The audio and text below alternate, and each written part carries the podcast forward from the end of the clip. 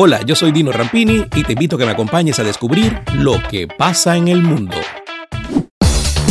Ante el avance de la variante Delta del coronavirus, el gobierno de Estados Unidos tomaría medidas para requerir que casi todos los extranjeros que visiten el territorio estén vacunados contra el coronavirus.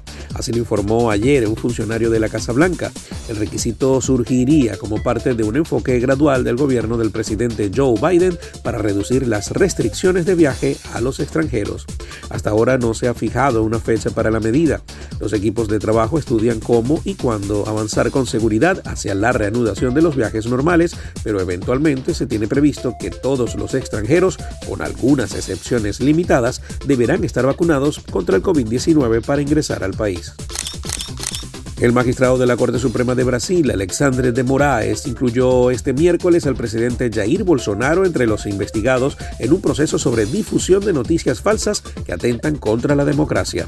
La propia Corte informó sobre la decisión del magistrado que atendió una solicitud planteada por el Tribunal Supremo Electoral fundamentado en la campaña de descrédito que el líder de la ultraderecha ha desatado contra las urnas electrónicas usadas en los comicios que se celebran en Brasil desde hace más de dos décadas.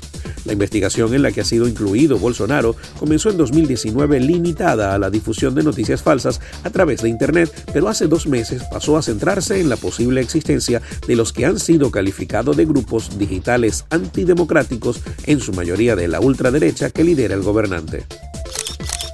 Un jubilado de 94 años que tiene en su domicilio un tanque Panzer de la Segunda Guerra Mundial y un cañón antiaéreo de 88 milímetros fue multado con 250 mil euros y recibió una condena de prisión en suspenso por 14 meses.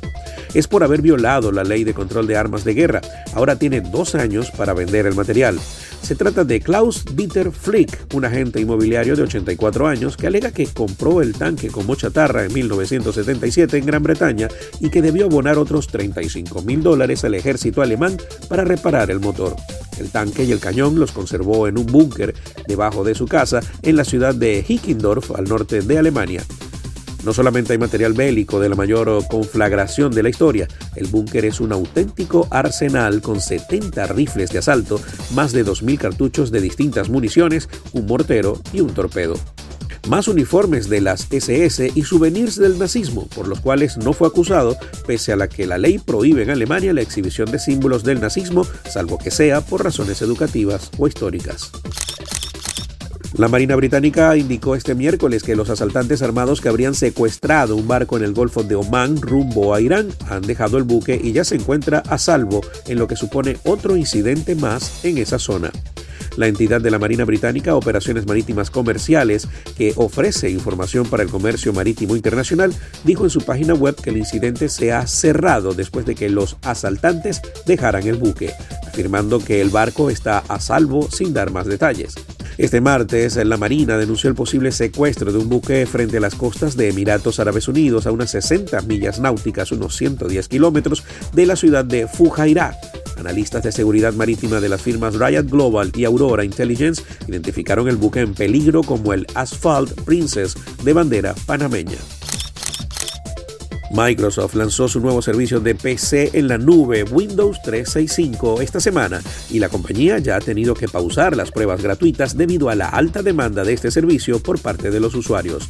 Windows 365 permite alquilar una PC en la nube con una variedad de opciones de CPU, RAM y almacenamiento y luego transmitir Windows 10 o Windows 11 a través de un navegador web es un nuevo servicio de computación en la nube.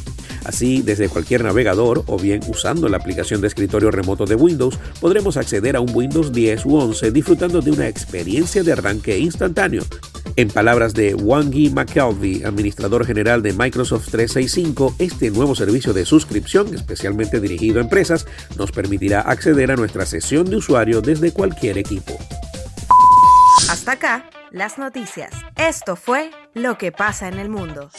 Lo que pasa en el mundo con Dino Rampini es presentado por Doima International, de Estados Unidos para el mundo, rodamientos industriales y automotrices. Solution Travels, calidad y confort en traslados terrestres en Venezuela y hasta Brasil. Grupo Lorini, conectando el mundo desde el 2002. Farmacia Leo. Si no lo encuentra en Farmacia Leo, no lo busque. Dino Happy Shop, la tienda de la gente feliz.